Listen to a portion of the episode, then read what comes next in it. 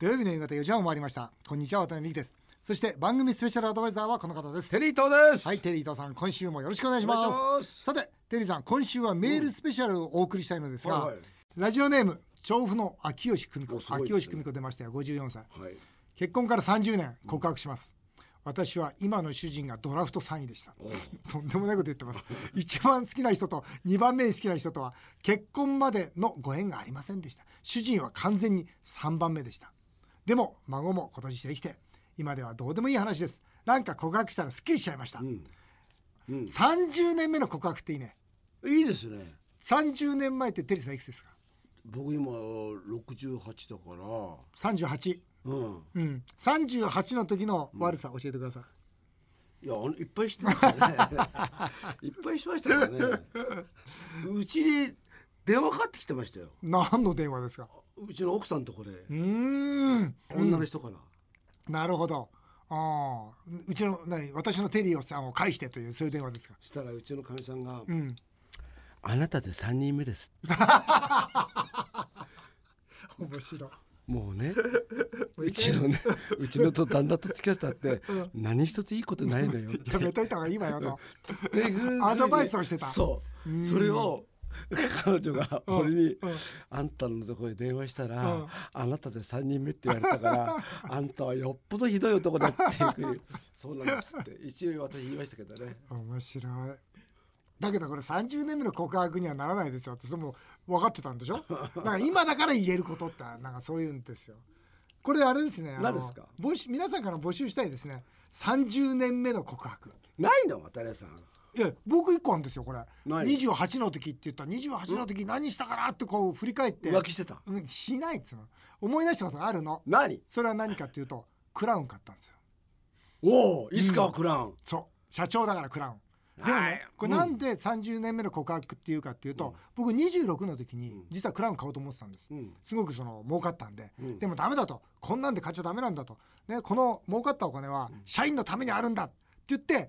経営目的を作ったわけですよ、うんね、だからその時は買うのをやめたって宣言してて、買っちゃったんだよね ちょっとちょっとまあいいかと思って、まあいいですよまあ2年目ぐらい2年ぐらい経ってまあいいかまあいいやで買っちゃって、んまあ、その話はあのすあんまり外には言ってないの、うん、だからねじゃないですか30年目の告白はねクラウン買ったこと、うん、それでいいですかいいです大丈夫ですか、はいあ俺女性問題はじ女性問題なかないんですよ本当にないのないのあるでしょいやないだってだって僕の目見てな いもんだってずっとほら俺から目線をさ今は外したよねいや外したほら、ほら、ほら全然ほら、いやね僕ね見てないじゃん、や俺 そをう。そうそういや本当そうなんだよねなんでそだのろう原稿見てんのよいやなんだかないやでもほんとないでしょ女性問題本当はほら、口元押さえた。 もう僕はね、ああれ嘘嘘発見器とかって困っちゃうねこういう時ね本当にこういう時って多分出ちゃうんだろうね多分僕もね、一応あの、大学で心理学やってる から。見抜くんですよ。そうだ心理学の先生だった心理学やんってだまますからねずいなこれからテリーさん怖いな、はい CM の後も皆様からのメールたくさん紹介していきます続いてはメールを紹介させていただきます、えーあかりさん43歳主婦の方です、えー渡辺さんテリーさんのコンビは明るくて大好きですありがとうごあざいますりがとうご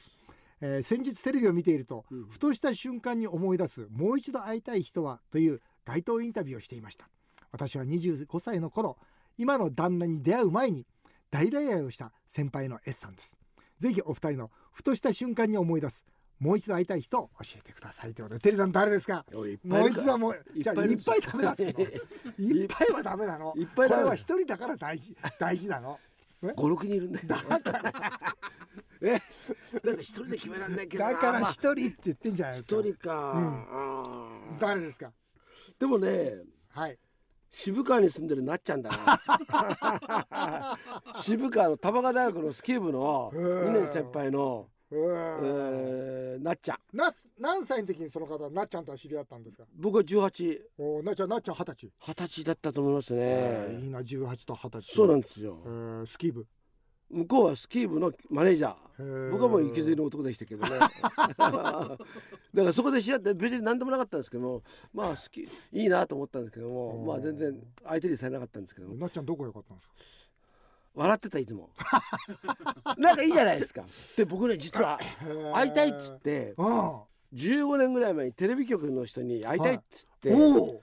あありますよねそういうあるでしょあるあるそしたら向こ うが会いたくないって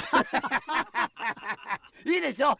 会いたくないとうわ冗談じゃないよ会いたくなんかないわよって言われてなっちゃんそそうですよねっつってなっちゃん聞いてないからそうこれななっちゃんもしよかったらだラジオならいいかもしれないですよねそうですよねんなっちゃんねここなっちゃん来てほしいなあのね渋川のうなぎ屋の娘さんだったんですよへえで今はもうそれなくなっちゃったのかなうなぎ屋さんはねうんいや僕はそれまで18までうちの親父がうなぎ嫌いだったんでああ食べたことなかったんですよ本当にでその子の家で初めてうなぎ食べさせてもらってどうでしたいや美味しかったですね美味しかっただなかっちゃらんね今でもうなぎ食べるためになっちゃんのこと思い出しまいしたやねーいいなふとしたふとしたうなぎを食べる瞬間に思い出すそうですねいいですえね渡辺さんは えへへじゃない よ俺はね4人はいるでしょ いないいないですよいやいるよ僕ね高校時代のねやっぱりなんていうのかな1ヶ月ぐらいお付き合いした人いるんです よ。ボロボロにしちゃったんで しょ相手をいですよボロ雑巾のように捨てたんいでやしょ僕が振られたんですもん僕はね振られたのであのねもともとその子は高校1年からものすごい人気のある子で、うんで高校3年の時にたまたま同級生になりましてね、うん普通に「あのーお付き合いしてください」って言うそれやめてくださいよ、もうそれそ名前はなんてうな名前言えないですよ名前はまずいでしまょずくないよ僕ねそれでどうしたのそいやのだからそれで1ヶ月後ぐらいに振られましたよえなんで振られたあののね一番の理由はね、その子すごい勉強できたんですよ、うんでもね大学落っこっちゃったのうん全部でうん僕は勉強全然しなかったけど大学受かっちゃったわけですよ、だから僕が現役で浪人になって、んでしっかりこれからまあ勉強したいからってこあとそでうかまあそれはそうだよね、うん今のその子はどこにいるんですか知らないですよそんなえなのんでわかんないですよだって同級生とかに聞けばすぐわかるじゃんあでもわかるかなクラス会クラスわかるでし会ょそれはだって10年ぐらい前にクラス会で会いましたねえその時はもういや渡辺さんは大社長じゃんそうですよちゃんと話しましたよでちゃんとなんかちらあこつってなんかお金とかで渡 したらあちょっとつってあススーツああさっさまが怒ったっつってなんかしてあげなかったのそいやそれで、うんやっぱりあるじゃないですかその時のまあ未練がうんあるじゃないですか、うんそれでどうしたかって言ったら僕はそのクラス会の時に本当真面目にですよあのよかったら今度一回だけ食事しないかと、うんもちろんご馳走するよとうんいう話をしたんですよ、うんそしたら断られました、えなんで け結婚してんのうん、結婚してますよそれ結婚してますよ結婚なんか関係ないもんね、うん関係なくないそれはペリさんは関係ないかもしれないけどうん一般の人は関係あるんあですそようですかそうまあそんなことがありました、あ、ねそうですかいろいろありますよね、えー埼玉県の大橋さんですね、えー埼玉に海を作ろうという企画を昔テレビでやっていたテリーさんすっごいなこの人よく覚えてんなそのロケが子供の時うちの近所であったんですって、えうんー、ワクワクしました、うん子供の時のワクワクは一緒の宝物ですねっていうことで テリーさんも埼玉に海作ろうと何考えてるんですいかやいや作ろうと思ってちょっとやったんですけそどれもだって池じゃないですそかうだ池だったんで すよあと美術さんに言ったらそんな金がどこにあるかってでね江ノ島に島を作ろうって言ったんです面白い面白いでしょ面白い江ノ島に島作ろうそう、うんそしたらそれも発泡スチロールでできたやつをちょっと沖へ持ってっただけだったんですけどでもでもねもうそれはそれで面白かったですようんどどこがどうひっくり返るとそういう発想出てくるんですかいやなんか楽しそうなんか子供みたいな発想ですよね子供ってそう思うじゃないですかいやいいなとか面白かったともうかそれ面白いのかはい、な、えー国立市のマールさん、はいえー、渡辺さん大社長テリーさん大変です、はい先日新入社員を対象に行われた仕事に対する意識調査によるとどのポストまで昇進したいかという質問に対して社長と答えた人はたったの10%だったそうですさらにデートの約束があるのに残業を命じられたらどうするという質問に対して30%のものもの人が断ってデートをすると回答したそうです、どうどうですか大変だとこのマールさん言ってるんですがこれ大変ですかいやもう僕もデートだったらデート優先そうそうそうでテリーさんテリーテリーさんはね演出の大変な時は絶対しないってえそうでしょ演出でこう今大事な演出を今考えなきゃいけない絶対しないってもうそりゃそうだ絶対しないって僕はでもね編集長によく女の子連れて行きましたよどどこにですかうんテレビの編集してる時どこに連れて行くんですか編集長隣にうん何のためにですかいや楽しいから いや編集所ってね、うん意外とね、ん編集と編集の間に20分ぐらいあ空くんですよ編集やっててねおーテープチェンジやったなるりほもどね故障したりうんそうすると間が持たないんですよその間のために置いとくんですかそう女の子ちょっとなんか食べ物買ってきてよってすごいなあこういうとこなの編集所って楽しいとかあそうなんだよとか言って 夢のような時代があったんですよ昔は今はもうそんなことできないですねそれもうはすごい30年前ですけど、そね、れはすごいなおでもあれですかこれなんですか社長に昇進したいって人はもう10%しかいないとうん、どうしてかななんかなんかなんかこの日本ってハングリーさがなんかなくなってきてるね。あとあれはないですかうん何自分はトップにいるよりもうん、アシストする方が得意っていういるいるいる確かにそうだよね。それは悪いことじゃないじゃないですそそれかは悪いことじゃない悪いことじゃないけどでもご半分ぐらいは社長って答えてほしいね。ああそうかうん10%寂しいじゃああと仕事とデートは仕事でしょまああのこれ多分新入社員だからですよああそうか新人だと仕事の面白さとか、まだ分かってないから、うん仕事の大あーなるほ変さとかそういうの分かってないじゃないですどねかなるほどねだからまあこんな仕事させられて早く帰りたいなと思ってるわけじゃないですかうんるほだかど。ら僕なんかもそうでしょうん。でも自分が実際演出するとなると、うんうんもう全然どうでもよくなっちゃうじゃないですか、プライベートなんか、うんもうずっとねうんうん寝泊まりしてましたから僕も、うんうんだから夜中でもこうメモってましたなるほど今だったらなんかなんかテープレコーダーっていうのはテープレコーダーとボイスボイスボイスコーダーっていううの、んあれでやるけども、うんわかるわかる僕もあれですよ今もうもちろんあのベッドの横に、うんあのメモ置いてあってありますよね筆あ夜中思いつくこと結構あるんですよそうですよねでそれ朝になると忘れてるから,、うん絶対夜中思いついたら夜中書かなきゃいけないんでですすよよねうんやっぱそういうのって必要だと思うんだけどな、はい、えー、勝利さん50歳あそうですねこれちょっともうあれなんですよね自動車販売会社の部長さんなんですねあディーラーさんですね、渡辺さん財政再建の件私も昔より注目するようになりましたアベノミクスで経験が良くなったといっても給与はほんの少し上がっただけです妻は私の小遣いを上げてくれません先が不安だからと言います妻に先は大丈夫だって言ってくれませんかって言うんですけど、ままああ、どうですか僕は先大丈夫だって言わないですよだから奥様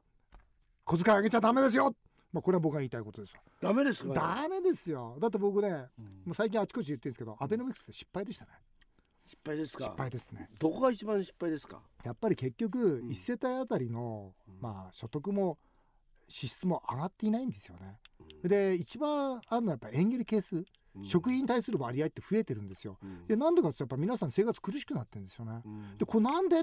円安でアベノミクスにしたんだから絶対いけるはずだと僕も思ってたんですようんでも円安でも輸出増えてないんですよねうんつまり輸出をするものがもう日本にあまりないんですよそれと同時に円安だから下請けは高い仕入れをするじゃないですかうんで普通だったらそれを上乗せしてメーカーさんに卸すわけですよねうんでそれメーカーさんは値上げ許してくんないんですよああそうですよそうねすると日本苦しいそう日本の 99.7%7 割の雇用を占める中小企業はこのアベノミクスの円安によって苦しくなってるんですよあれあれあれだから僕はねでもそれってうん、安倍さん知ってるでしょ知ってますよしてどうしたらいいのだから安倍さんがだって本人が一番知ってるわけじゃないですか、うん周りからだってアドバイスするし、うん例えば渡辺さんだって自民党だから、うん当然ね、うんまあ、直接いいかどうか分かりませんけど、うんこれちょっとこう方向転換しましょうよっていう話があると思うんですけどうも、んそういう時はしないんですか、うんで多分ね、う総理のとこにはいい話しかいかないんだろうなだから例えば、あのほら失業率が全然減ったっていうじゃないですか、もう日本中完全雇用の状態になってきた、うんこれ確かにそうなんですよ、ん本当に雇用数雇用者数ってガンガン増えてるんですよアベノミックスで、うだから総理は、まあ、大成功したって言うんですけど実際にはですねテリーさん知ってました日本で働く総労働時間っていうのは増えてないんですよだからつまり労働者数は増えてるのに総労働時間が増えていないってことはどういうことかというとし一人当たりの時間が短くなってるんそでうすか収収入が減ったって減ってるわけなんですよなんであれなんですか増えてないんですかあだから一番大きな理由はやっぱり高齢者の方が短い時間で働くとかそれから主婦の方が短い時間で働くその短い時間で働く方がすごく増えてるんですようだかんら結局労働者数は増えてるんだけど総労働時間が増えてなければみんな豊かになるわけないじゃないですか。お安倍さんはそういうこと、まあ、今言われた、、はいいまあそれこそ側近の人たちは大成功ですっていうふうにうん、言ってるってことですか、うんと言ってると言っまあ多分でもさまざまなデータから見れば、うんまたあの国会ではね野党は今今僕が言ってるようなこともやっぱ追及してますから、うん、ここはねもう僕は国会議員として強く言っていきたいと思いますねな。るほどうね、ん、もう一回もう一回仕切り直しようよと、もう日銀もジャブジャブお金でばらまいてますからもうこれもやめようよとあ麻生さんはどうなんですか麻生さんは結局今の財務っていうかアベノミックスの責任者ですからそうですよいけってことになるんでしょうね。うんうん僕は本当にこれは大きな問題だと思うし、この勝利さんの奥様にはご主人のお小遣いあげないでくださいと、ねあえて言いたいですねわかりましたはい、えー東久留米市のゆうたろうさん、はい27歳、うんえー夏らしい相談お願いしますいいですねあそうですかうん私は地方のホテルで電気を消した後幽霊の気配がすると気になりだし一日中眠れなくなってしまったりします、ん将来は経営者を目指してます渡辺さん大社長は幽霊などは気にしないものですか、幽霊テリーさん幽霊見たことあるないですねないなんかそなんかそういう霊気みたいなものは感じたことありまするねうんそれはあの鎌倉山で鎌倉山で鎌倉山にはいますねいる落ち武者が三え三鎌倉山も落ち武者僕ねあれなんですよ河口湖にほら、家あるじゃないですか、うんあそこが落ち武者のあの、まあ、住処だったんですよじゃあいますよでいたんですよ僕あったんですもん、うんあの火が生やした落ち武 者 夜中で2時ぐらい目覚めたら、んいるんですよ目の前にでな何着てましたうんとねあちょっといやきだから要するにあの甲冑それこそあのそう戦戦争のよ鎧の格好ですよ、うんうんでひげ生やして、んでもいかにも落ち武者なんですよ、んでなんでこの人ここにいるのかなと思って、で聞こうかなと思ったんだけど、いなくなりましたね怖いですよね最初でもねあんまりにもリアルだと怖くないねあそうんなんでいるのかなって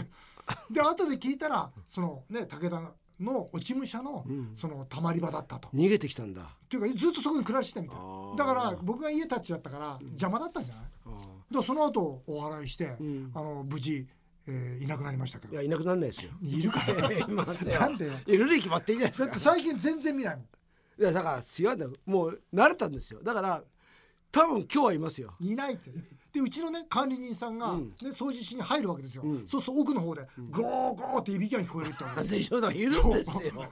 いびき聞こえんだそうだだから落ち武者だからだから余裕なんですよもう余裕なのかな、でも最近いないからもう出てこなければいいなとは思ってるんですけどね、ということで次いきます、えーラジオネームの赤虫さんですねテリーさんとミキさんのやりとり面白いですありがとうございます車自動車の話をしてほしいですということなるとほ同じ内容来てるんですよ高橋さん25歳病院事務今車を買おうかと悩んでます、うんテリーさんおすすめのモデル車はありませんか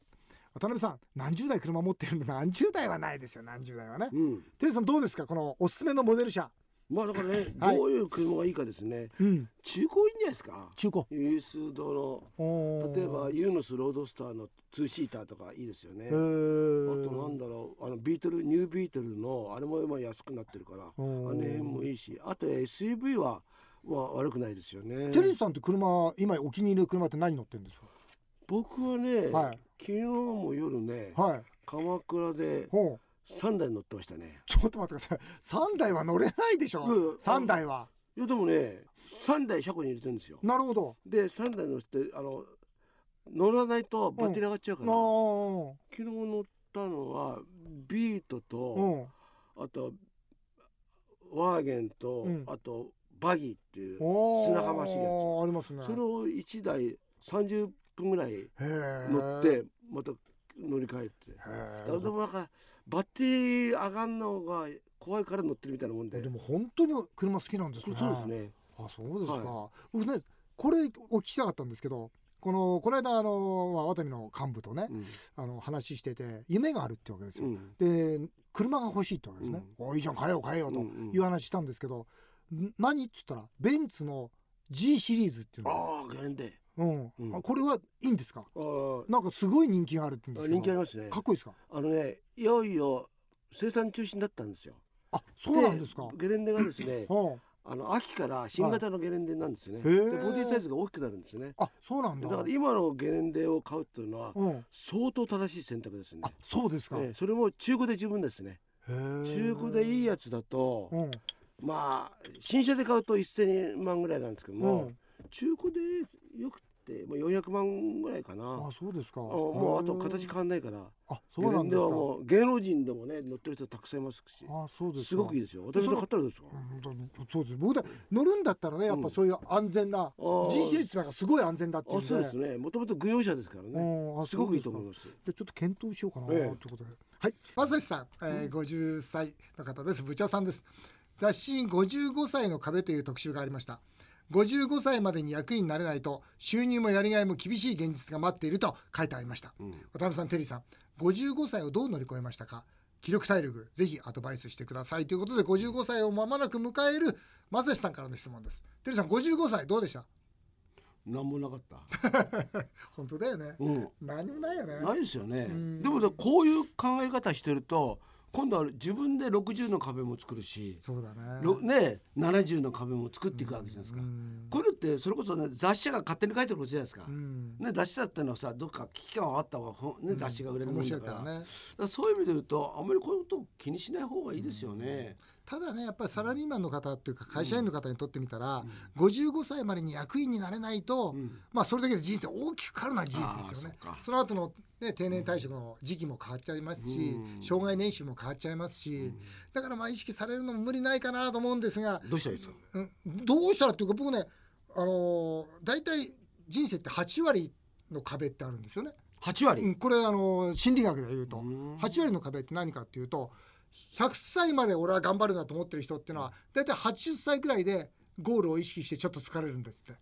でマラソンの選手がよくわかるんですって4 42点でしょだから32キロぐらいでちょっと疲れたりそのゴールを意識するんですあってと10キロでそうあと10キロで、つまり人生っていうのはどこをゴールにするかでその乗り越える山が違うんですよね。うんだからそれこそこの方だと70歳までがの人生見てると7856ですから55 6歳ぐらいが山になるんでしょうね。だからテリーさんみたいに100歳まで考えてると80歳ぐらいで、あ俺も少し年取ったかなと思うようになるわけですよ。いいですようね。ん、だからできればゴールはねなるべく遠くに置いて、なるほど。